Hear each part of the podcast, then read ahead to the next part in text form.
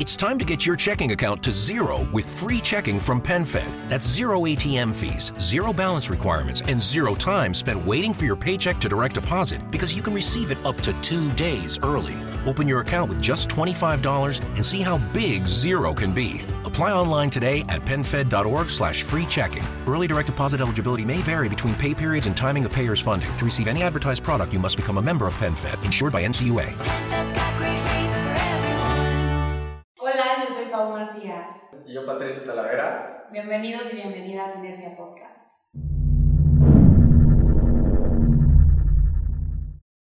Hola, bienvenidos a Inercia Podcast. Me da mucho gusto tenerles acá. Yo soy Pau. Em, y pues bueno, me gustaría nada más recordarles, la idea de Inercia es ser fuente de información y herramientas para que cualquier persona, profesionista, tomador de decisiones pueda comenzar a generar impacto empresarial positivo. Lo que queremos es que en este espacio podamos aterrizar la información que hoy es ambigua y materializar la sustentabilidad en accionables y oportunidades de negocio. Y me da muchísimo gusto que este es nuestro primer episodio con una invitada. Ya dimos algunos episodios contextuales, pero lo que queremos aquí es que ya empiecen a entender un poquito cómo se materializa esto en accionables y oportunidades de negocio. Y em, pues bueno, mi primera invitada no solamente es una mujer a quien admiro un montón, sino también una grande amiga. Entonces me da mucho gusto tener aquí a Hanna. Hanna Topler es fundadora y CEO de Intrare. Intrar es una empresa social fundada hace más de dos años que coloca talento refugiado en empresas y hoy tienen más de 200 integraciones exitosas en más de 40 empresas aliadas. Hanna, mil gracias por estar acá. De verdad aprecio un montón porque sé que es un correr tu vida, pero mil gracias. Hola, hola, mil gracias por la invitación, Pau. No, hombre, gracias a ti. Quería ver si eh, podías platicarnos un poquito sobre eh, un poco sobre ti, o sea, sobre todo en qué momento aterrizas de Alemania en México, porque, por cierto, Hanna es alemana, pero van a escuchar un gran español más tropicalizado que muchos de nosotros de por acá. Entonces, quería ver si nos podías platicar un poco sobre ti y evidentemente un poco sobre Intrare, su misión, un poquito qué problemática están solucionando y cuál es su propuesta de valor para, para las empresas. Uf, qué pregunta grande. Ok, eso está enorme. Perfecto, a ver, me encanta. Pues llegué a México hace ya un poquito más de seis años, entonces la verdad también por eso me siento muy tropicalizada aquí. Eh, llegué a trabajar en Oxfam, entonces la verdad, este, como eso es una organización de temas de inclusión em, económica y social, pues sí aterricé full en el sector em, y empecé a conocer un montón de cosas. Y la verdad es que o sea, creo que como muchas personas, yo nunca pensé en emprender, no fue algo que tuviera en el radar y también porque la neta yo no sabía que era un emprendimiento social, o sea, en mi vida anterior em, a todo eso no sabía ni qué era, em, ni cómo hacerlo y cómo ser emprendedor y me llegó mucho más orgánicamente y creo que yo siempre siento que es una historia súper aburrida, pero creo que pues chance lo hace un poco más fácil de entender porque armamos Intrare. O sea, yo soy de Alemania, ¿no? Em, y en realidad, antes de venir a México, Alemania entró en una crisis súper loca porque llegaba mucha gente de Siria, em, como pues chance muchos recuerdan, y, o sea, entraron todos en pánico, básicamente. La mitad del país estaba súper a favor y así, welcome refugees, y la otra mitad súper en contra y la ultraderecha surgió un montón y me sacó mucho de onda. Yo soy de la generación que sigo batallando con que mis abuelos participaron en la Segunda Guerra Mundial, ¿no? Y como decir que, no manches, pues nosotros ya sí aprendimos y ya es diferente. Y así, pues crecí con esta idea de que los alemanes ya son súper conscientes. Y de repente, ¡pum!, pasa algo así y es completamente al revés, ¿no? Luego llego a Londres, ajá, este, y pues pasa Brexit. ¿no? Entonces ya como llegué con esta idea de que la gente está loca, o sea, estamos y no hemos cambiado tanto como creemos que hemos cambiado o evolucionado, ¿no? Claro. Justo, sí, ¿no? O sea, siento que como, y yo siempre, o sea, me sentí como abierta, así refugiados y así, pero no te imaginas como la reacción tan emocional que puede causar, ¿no? Sí, entonces, pues llegué con esto a México y de repente empecé a ver que sí había muchos refugiados inmigrantes llegando y la neta no era un tema y creo que hace sentido porque en México hay miles de cosas importantes, la corrupción, la pobreza, ¿no? O sea, está súper entendible que la migración es como número 20 en la lista de prioridades, pero son muchas, muchas personas y ahí como empecé a pues meterme a investigar y hablar con gente que era muy experta y decir, ¿por qué no hay tanto rechazo hacia migrantes aquí y en Europa sí? Y pues de ahí... había menos, o sea, aquí había menos resistencia a temas de migración. Ok. Sí, súper cañón. O sea, no sé cómo tú lo sientas, pero yo sí sentí que como cuando llegué la gente ni estaba hablando de migración, ¿no? No, y creo que es algo de lo que todos estamos muy conscientes porque al final ves mucha gente en las calles o tenemos este tema de eh, el tren que viene desde justo desde de Guatemala y muchas veces escuchas accidentes terribles o trailers con migrantes, tal vez lo hemos naturalizado que está terrible, porque al final lo que hace es que tal vez no tenemos resistencia, pero tampoco somos activistas, ¿no? Al respecto, o sea, lo dejamos ser. Sí, pero también, o sea, justo siento que como a los mexicanos también les pasan cosas terribles entonces, si ves algo así pasando a migrantes, no sé, mi teoría ahí es que pues es normal que pasen cosas horribles. Sí, te... tienes un baseline un poquito más eh, bajo, tal vez, pero no, definitivamente estamos conscientes de que existe esa problemática, sobre todo teniendo Estados Unidos, sabiendo que a veces somos un país de paso o que exitosamente si logran llegar hasta allá y si se quedan acá, pues creo que pocos nos cuestionamos qué sucede, ¿no? Y supongo que eso es un poco lo que lo que Intrare trae como propuesta a una, a una problemática, ¿no? Y vincularlo con sector privado. Sí, justo, exacto. Porque sí, justo vimos que es eso, o sea, la gente está abierta, pero pues no saben. Empezamos también justo en esos años como a platicar con empresas. Y sabes que, o sea, lo que más me di cuenta fue que las empresas no saben ni qué es un refugiado. Entonces, ¿cómo lo van a contratar? O sea, ¿cómo van a saber que tiene problemas en encontrar un empleo si no saben ni que existe? Claro. Entonces, sí, o sea, empezamos totalmente de ahí y exploramos mucho, hicimos pilotos, este, no tuvimos dinero al inicio, entonces empezamos como en 2018 a hacer pilotitos. WeWork nos prestaba espacio y como una decía que, ay, yo doy las capacitaciones en CV y entrevistas y alguien más en como integración social y así. Entonces así arrancamos y ya llevamos un poquito más de dos años haciendo Intrare bien, em, justo dando una solución, uno, a las personas, capacitándoles, dándoles acceso a RFC y número de seguridad social, vinculándoles con empleos y a las empresas igual, como dándoles todo el insight de cómo pueden ellos súper fácil incorporar refugiados en su em, fuerza laboral y también em, los capacitamos en diversidad, equidad e inclusión. Y la neta estamos súper felices que ya por fin estamos como lanzando una plataforma que usa nuestra propia AI para vincular a los dos lados.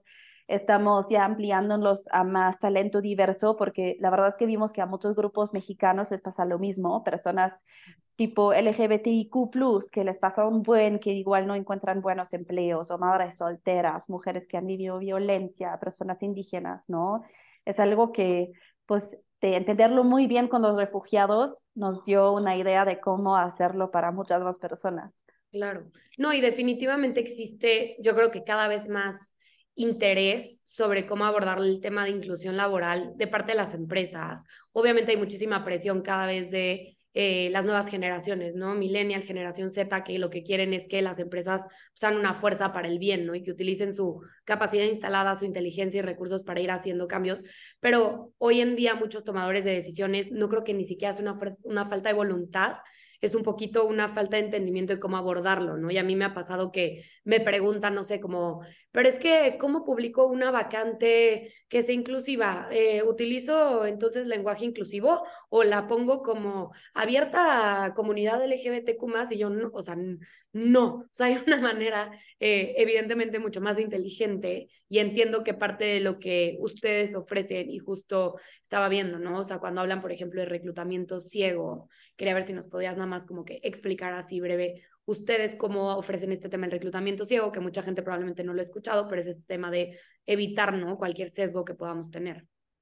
Claro, sí. Y creo que ahí primero que nada también es importante decir que es súper normal tener sesgos y a todos nos pasa, ¿no? Yo creo que ahí a veces también la tendencia es que decimos que, ay, es que la gente que no es incluyente lo está haciendo todo mal. Y yo diría que todas y todos estamos todavía en un camino de aprenderlo. Nosotros también, cada vacante que abrimos en Intrare, tenemos que hacer un esfuerzo por crear un pipeline de candidatos diversos. ¿no? Luego, en la contratación, estar seguros de que no estamos sesgando de ninguna forma. Entonces, algunas cosas ahí súper importantes son que, uno, normalmente cuando reclutamos, em, depende mucho de la empresa, pero pasa un buen que uno recluta por referencias, ¿no? Digo que, a ver, estoy buscando un puesto bien importante, pues lo rolo con mis amigos, con mis conocidos que tienen súper contactos, que me pasen sugerencias. Y la verdad, sí funciona pues bien para encontrar buen talento, pero lo que pasa es que nuestras redes normalmente reflejan un poco pues cómo nos vemos nosotros, ¿no? Entonces, pues venimos a lo mejor de un ámbito pues más este, socioeconómicamente elevado, de universidades privadas eh, súper caras, entonces automáticamente las referencias excluyen a mucha gente. O por ejemplo, es muy difícil que te lleguen por referencias personas em, de círculos LGBTQ+, personas trans, porque pues muchas personas también están más como en círculos en los que ellos confían. Entonces, paso número uno es hacer como la chamba de encontrar proactivamente ese talento, ¿no? No, no significa que no puedas pedir referencias, pero complementalas, búscala, ¿no? O sea, busca realmente dónde hay esos candidatos. Y luego en el proceso, yo siempre diría que lo más fácil es, pues, contratar por competencias porque es bien fácil dejarse llevar por decir que, ay, esta persona, pues conecto con él, conecto con ella, me da como un buen vibe, siento que pues puede hacer un buen fit. Y la verdad es que eso siempre es justo a un nivel pues, psicológico, un reflejo de quiénes somos y que nos resuena. Lo mejor es tener em, un buen método donde tú sabes, estas son las competencias que busco, no necesito que venga del ITAM, necesito que sea una persona que tenga muy buenos skills de comunicación, muy buenos skills analíticos. Y mire esto, ¿no? Nosotros hacemos entrevistas por competencia, por ejemplo, em, medir realmente por pruebas estos skills. Y luego hay truquitos adicionales. Sabemos que las mujeres, por ejemplo, piden mucho menos em, sueldos elevados en la contratación. Entonces, fijar un sueldo en lugar de dejar que la persona diga cuánto quiere ganar o por lo menos decir abiertamente, este es nuestro rango y las, este, como los criterios por los que vamos a darte el más bajo o el más alto son estos, para que sea pues claro y también solemos tener muchos sesgos de, de querer dar más aumentos o suelos más altos a hombres que a mujeres, súper inconscientes también. Entonces, pues mejor evítalos, ¿no? Entonces, lo que nosotros ofrecemos en eso justo son trainings que son para personal de people, recursos humanos, pero súper importante también para líderes, porque muchas veces son quienes están pues contratando a sus equipos, ¿no? Claro. Y donde entra este tema de eh, que el sesgo ya una vez, aunque hayas contratado a ciertas personas, que si abre una vacante para que puedan subir de posición,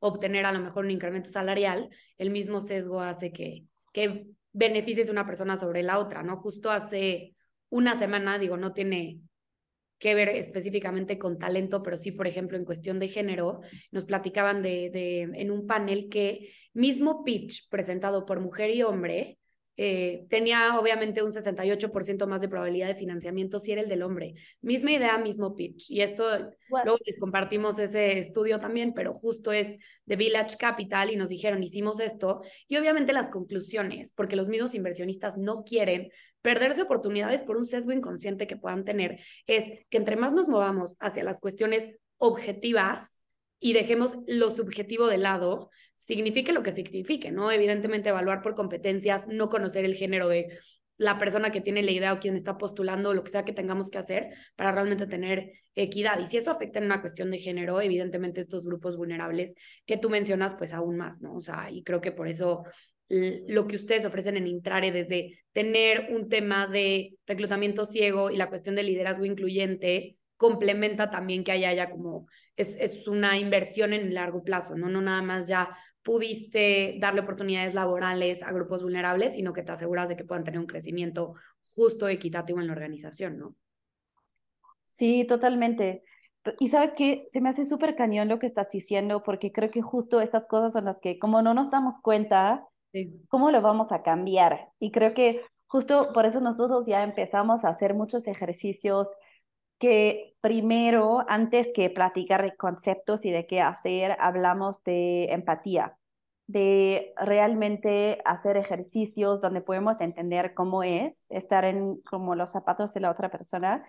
Y la verdad es que ahí también a mí me ha pasado que, no sé, o sea, la primera persona refugiada que contratamos nosotros, igual, tuvimos todo un learning process de cómo adaptarnos a su comunicación, ¿no? Y a lo mejor al equipo le cuesta menos adaptarse a mi estilo de comunicación, aunque el alemán está lejísimo del mexicano. Entonces, o sea, ellos se adaptan a eso mucho más fácil porque Alemania pues tiene como pues mucho prestigio, como la gente lo ve súper positivo. Y el que esté Venezuela, a lo mejor pues primero se ve como algo un poco más extraño. Entonces, ahí también es nosotros hacer la chamba muy consciente, decir que, a ver, ¿por qué estamos viendo ciertas cosas de esta forma? Cómo podemos entender, pues, por qué se comunica, cómo se comunica y cómo entenderlo mejor, ¿no? No, totalmente. Y ahí lo que quería preguntarte es, o sea, dos cosas.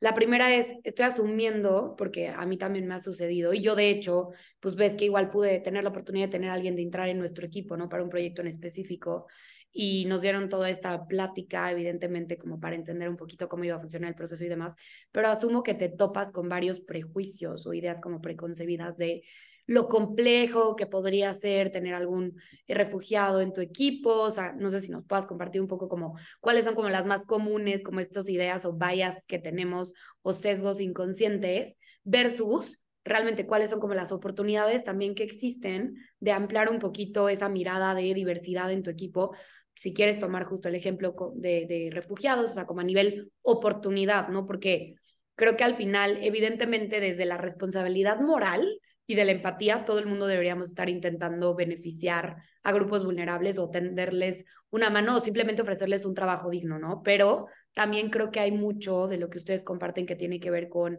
pues no sé, cuestiones de rotación y demás, que también son oportunidades para el empleador, ¿no? Sí, cañón. Y sabes que creo que es súper importante lo que dices. Em, y la verdad, uno, 100% hay muchas oportunidades en el talento diverso, ¿no? Yo creo que México es un país que todos los empleadores tienen problemas con la rotación, encontrar el personal que necesitan y al mismo tiempo, si quieres que la gente se sienta bien en tu empresa, siempre tienes que hacer el esfuerzo para que sientan que pertenecen, ¿no? Que realmente se sientan bien. Yo creo que eso es lo más complejo em, para todas las empresas, con todos esos grupos. Justo hoy estábamos platicando con una multinacional con la que hemos em, colocado bastantes refugiados y nos estaban diciendo que en la primera ronda donde contrataron 12 refugiados, les pasaron, pero de verdad, todas las cosas que te pueden pasar. Así tuvieron a una persona que no se pudo quedar porque era, em, o sea, estaba como en persecución política, o sea, había un país donde políticamente, desde el país del que se fue, la estaban persiguiendo y no se sintió segura en México y se tuvo que ir, ¿no? Otra persona se estaba quedando en un albergue y de repente los albergues, em, pues tienes plazos no tan largos que te puedes quedar y pues o sea, de repente le decían que sabes que ya no te puedes quedar aquí, pero de hoy a mañana. Y era la persona más puntual, que más estaba rifando, estaba haciendo todo perfecto. Y le marcó a la de la empresa y le dijo, ¿qué hago? ¿Puedo dormir en la oficina este, unos días o qué hago? Y son como estos retos, la verdad, que no, ni te imaginas antes de conocer a las personas. Y al mismo tiempo, si justo dices que, a ver, vienen con estos retos muy profundos y personales y necesitan un lugar seguro en el que se sientan bien, em, lo que significa es que uno puede conseguir personal súper comprometido con tu empresa, pero muy comprometido, eh, puedes generar también una cultura en el equipo en general que muestra que de verdad nos importa que cualquier persona, independientemente de los challenges personales que tenga, pueda aquí tener pues su familia laboral, ¿no? Que realmente para muchas personas es eso, porque pues son las personas, las primeras personas que conocen en México, entonces está increíble. Em, pero sí es hacer ese esfuerzo extra y por eso también pensamos nosotros que es súper importante em, hacer trainings con todo el personal, con los equipos completos, para generar a veces como esta empatía, decir que, wow, esta persona está viviendo algo súper fuerte. No es que no tenga ganas, no es que no, no quiere, al revés. De hecho, está haciendo el triple del esfuerzo que hago yo cada día. Y eso a mí me pasa mucho, que digo que ni entiendo cómo pueden tener tanta fuerza para vivir eh, la vida de esta forma. Em, y pues reconocer esto creo que ayuda mucho a pues darles como la oportunidad. No, claro. Y al final, creo que el tema de rotación en cualquier lugar es, es un costo, ¿no? Sabiéndolo desde el lado empresarial, que se te vaya alguien y tener que capacitar a alguien más, al final de cuentas representa mucho costo, hay una curva de aprendizaje, el talento actual también rota un montón, ¿no? O sea, creo que a mí me ha sorprendido, pero cuando platico como con, no sé, amigas de la misma generación, yo tengo 26 años y alguien me pregunta como, no, ¿y cuánto llevas en tu chamba? Y escuchan un año, dos años, la respuesta es como, ay, un montón. Y a veces como que lo piensas y dices, pues, ni tanto, ¿no? En realidad es, apenas voy agarrándole la onda a esto, apenas ya me siento dueña de mi rol, cuando antes los papás hacían carreras de 50 años en el banco, 50 años en X lugar, ¿no? Entonces creo que el darse cuenta que el ofrecer una oportunidad a un grupo vulnerable, eh, llámese refugiados, mamás solteras, mujeres, eh, comunidad LGBTQ o lo que sea, pues al final de cuentas, que tú les ofrezcas un, lugar seguro en el que sepan que tienen crecimiento y, empatía, pues va a regresar también con compromiso y con este tema de lealtad, ¿no? Entonces creo que eso es, la verdad es que viéndolo, pues sí, desde este lado como de la oportunidad, pues también es una oportunidad para los negocios. Y quería preguntarte de algo de lo que he leído también en, lo que ustedes hacen, pero el tema de diversidad e inclusión como una cuestión de, eh, evidentemente, sensibilizar a las empresas, pero también em, poder evidenciar que el tener un equipo diverso puede realmente darle mayor fortaleza y competitividad a las empresas.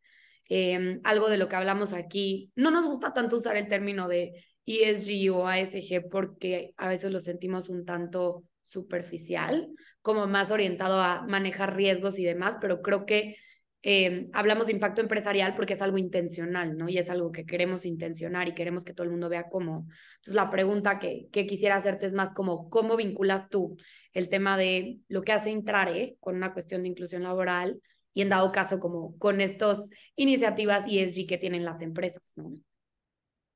Sí, creo que justo como tú dices, yo creo que muchas empresas y los empleados de las empresas pues ya quieren en realidad estar haciendo algo que no haga un impacto negativo, ¿no? Es como pues ya nadie quiere trabajar en una empresa que está impactando este, pues, con emisiones negativas o pues que no esté tratando bien a sus empleados. Y creo que más, o sea, ahorita como en Gen Z siento que está todavía más fuerte y las empresas ya están diciendo que, wow, sí tengo que hacer un cambio total, ¿no? Y de hecho justo me gusta eso, como como tú dices, a ver, una es ver el, lo social como una obligación y que pues no nos veamos tan mal y como la responsabilidad social corporativa, ESG. Y siento que ya, o sea, estamos como en el cambio a decir que no, queremos estar en un mundo en el que las empresas no tengan que estar peleadas con lo social.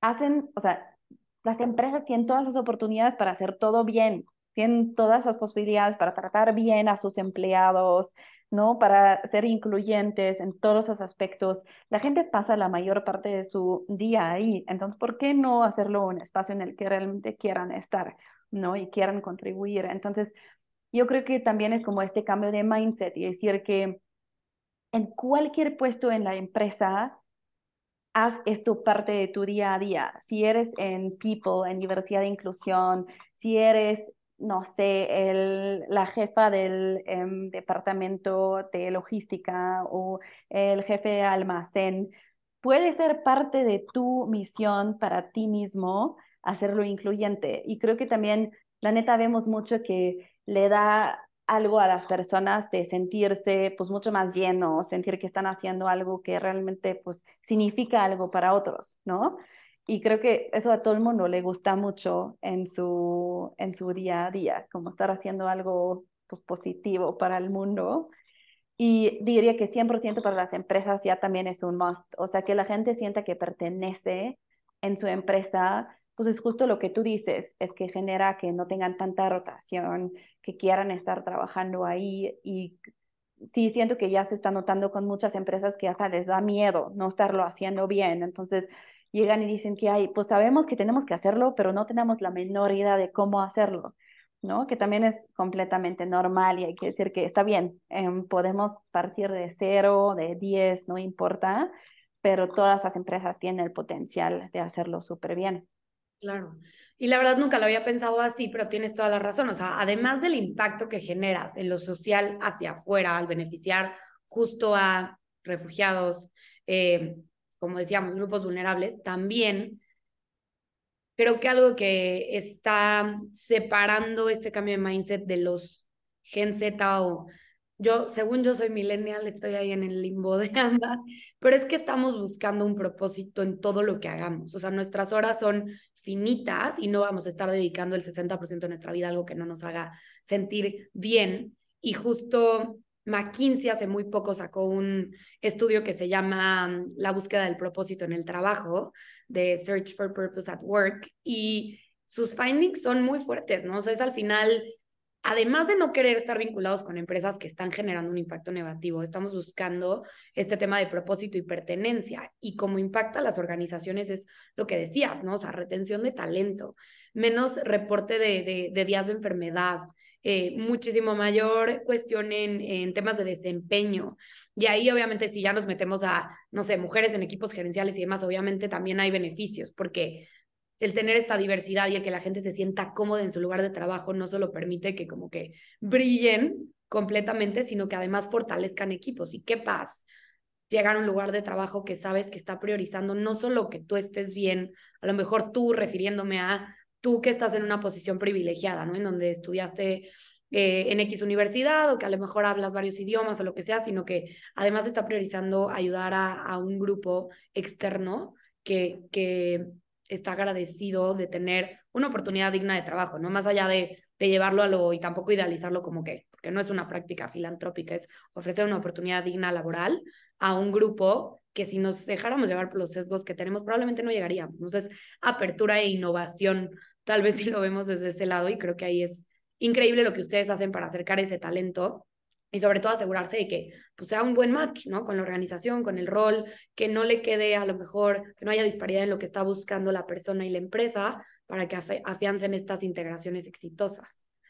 Entonces, pues, la verdad es que quisiera ver, em, a, a reserva de que nos quieras compartir algún otro dato, quería ver si me pudieras compartir, y esto es algo que, que nos gusta mucho como para hacerlo lo más accionable y tangible, tres pasos que si tuvieras ahorita enfrente a un eh, director de RH o un COO o cualquier persona que no necesariamente esté en un C-level, pero quiere traer una propuesta de esto porque le parece que su empresa tiene también la capacidad y a lo mejor estas ganas de empezarlo a hacer, ¿cuáles serían como estos tres pasos que tú les darías? O pueden ser los que quieras, pero siempre empezamos con tres pasos eh, para detonar un proyecto de inclusión laboral en la empresa, ¿no? O sea, ¿qué hay que hacer mañana para empezar a arrancar esto? Uf, sí, creo que paso número uno es entender qué está pasando en tu empresa. Y eso es súper diferente. Tenemos empresas que tienen temas que dicen que estamos súper avanzados, pero estamos notando un tema de incluir a personas trans más, ¿no? Y otros que son como, no, la verdad tenemos que abordarlo de género mucho más porque estamos, no sé, en logística. Y está bien difícil que sea equitativo el ámbito laboral. Entonces, diría que paso número uno búsquete a alguien externo em, que te hace una buena encuesta de cómo se sienten las personas y asegúrate, tiene que ser externo, tiene que ser anónimo, porque si no, las personas no te van a contestar honestamente y eh, menos las personas que se sienten como en riesgo, ¿no? De que pues algo pueda repercutir, ¿no? ¿Cómo vas a contestar como persona trans honestamente si sabes que hay cinco personas abiertamente trans en la empresa?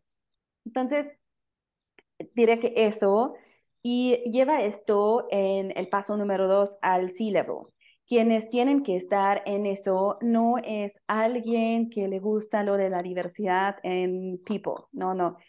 El C-level es el que tiene que estar completamente ahí con sus mentes y con su corazón de ser líderes incluyentes. Si no, no va a funcionar, ¿no? O sea, no es algo que es una iniciativa que la hacemos un mes y luego ya se acabó eso es algo que lo vas a estar haciendo todo el tiempo y en realidad más bien va a transformar uno, cómo llevas la cultura, dos, cómo llevas la pregunta de leadership en general en tu empresa y cómo son los valores que estás transmitiendo todo el tiempo. Y diría que tres, em, después de haberlo platicado con tu C-Level súper bien y generar un buy-in, em, yo creo que lo mejor es tener justo un plan de training y un plan de cuáles políticas tenemos que cambiar.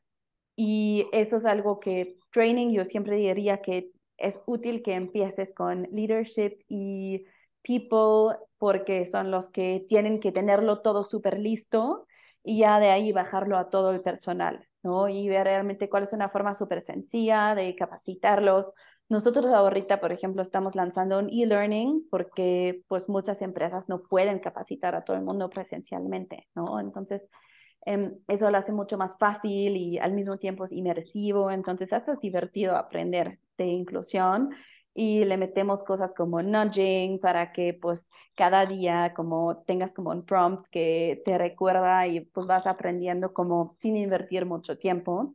Y lo segundo es en las políticas meterte o tú mismo, si ves que tienes un equipo comprometido con el tema, o si dices que, pues la neta quieren, pero nos faltan los recursos, em, que alguien externo te ayude a cambiarlas, ¿no? A tener un proceso de reclutamiento incluyente, que sea súper claro cómo funciona.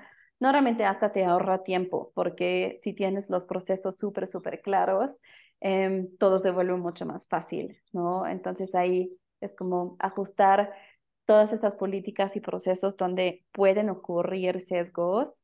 Em, y ah, de hecho agregaría una, una cuarta, que es como tener un, un grupo em, como justo de referencia, ¿no? De los famosos ERG groups, pero lo importante es básicamente, o sea, buscarte a las personas de los grupos, ya sean em, mujeres, em, mujeres de color, madres solteras, lo que tú veas que está haciendo, o sea, un grupo grande, luego puede ser comunidad LGBTQ+, personas refugiadas, inmigrantes, que, y que esas sean las que van discutiendo y te ayudan justo a revisar los resultados de tu encuesta, em, revisar tu plan de capacitaciones y te van a dar insights súper buenos si les das el poder de darse, darte a ti su opinión. Entonces ahí puedes sacar mucho para realmente transformar. Ok, súper. No, me encanta. Creo que algo de lo que en algún momento hablamos era como las cuestiones materiales, ¿no? Y creo que siempre se ve como un tema de dónde podríamos tener un impacto negativo y hay que estar como cuidando, ¿no? Pero creo que tienden a verlo como lo, lo medioambiental, ¿no? Cuestión de agua o CO2, pero creo que esto es muy interesante porque si primer paso es buscar a un asesor externo que te ayuda a medir cómo estás ahorita, ¿no? En tu organización. Entender eh, a lo mejor si hay una disparidad de género o justo algún grupo, grupo vulnerable que podrías apoyar en específico, pues enfocarte en que sea eso, llevar las conversaciones a los oídos correctos y después justo sensibilizar a los equipos para que sea una estrategia a largo plazo, ¿no? Bien aprovechada y, bien ejecutada. Entonces creo que está increíble.